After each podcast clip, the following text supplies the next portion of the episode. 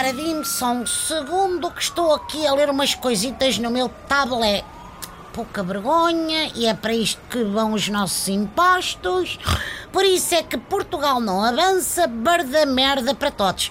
E pronto, são estes os comentários a uma notícia sobre um gatinho salvo de um incêndio por dois bombeiros.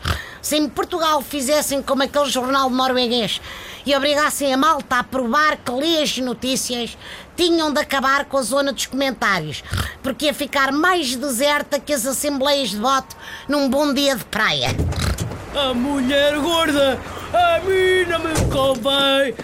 Não quero prachar na rua as banhuças de ninguém. Olha lá, estás livre, ó bigodes. Mas que maneiras são essas, puto?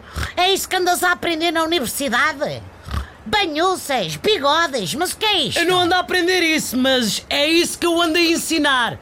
A insultar, a humilhar, a marchar para a cidade todo mascarado com obscenidades, porque é isso que prepara os estudantes para a vida e para o mercado de trabalho. Mas olha que o governo quer acabar com as praças, pá. Ai, não pode ser, e depois a gente íamos à faculdade fazer o quê? Olha, aprender que não se diz a gente íamos, por exemplo. Estou a ver que aprendo mais aqui no táxi do que vocês na universidade e não pago propinas. Eu também não, são os meus pais que pagam, aliás, estão sempre a lembrar-me disso. Raspo, parto aos cotas, só porque já repeti sete vezes o primeiro ano, parece que estão com pressa. Mas reprovas porquê? Não estudas? Não vou aos exames, pá, não tenho tempo.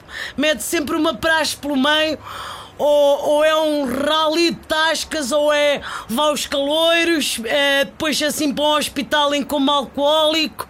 Sabes que vida de veterano não é fácil. Percebo que não queres que acabem as praxes, pá. Depois ainda tinhas que fazer-te à vida e era uma chatice. É, bom fim de semana, pessoal.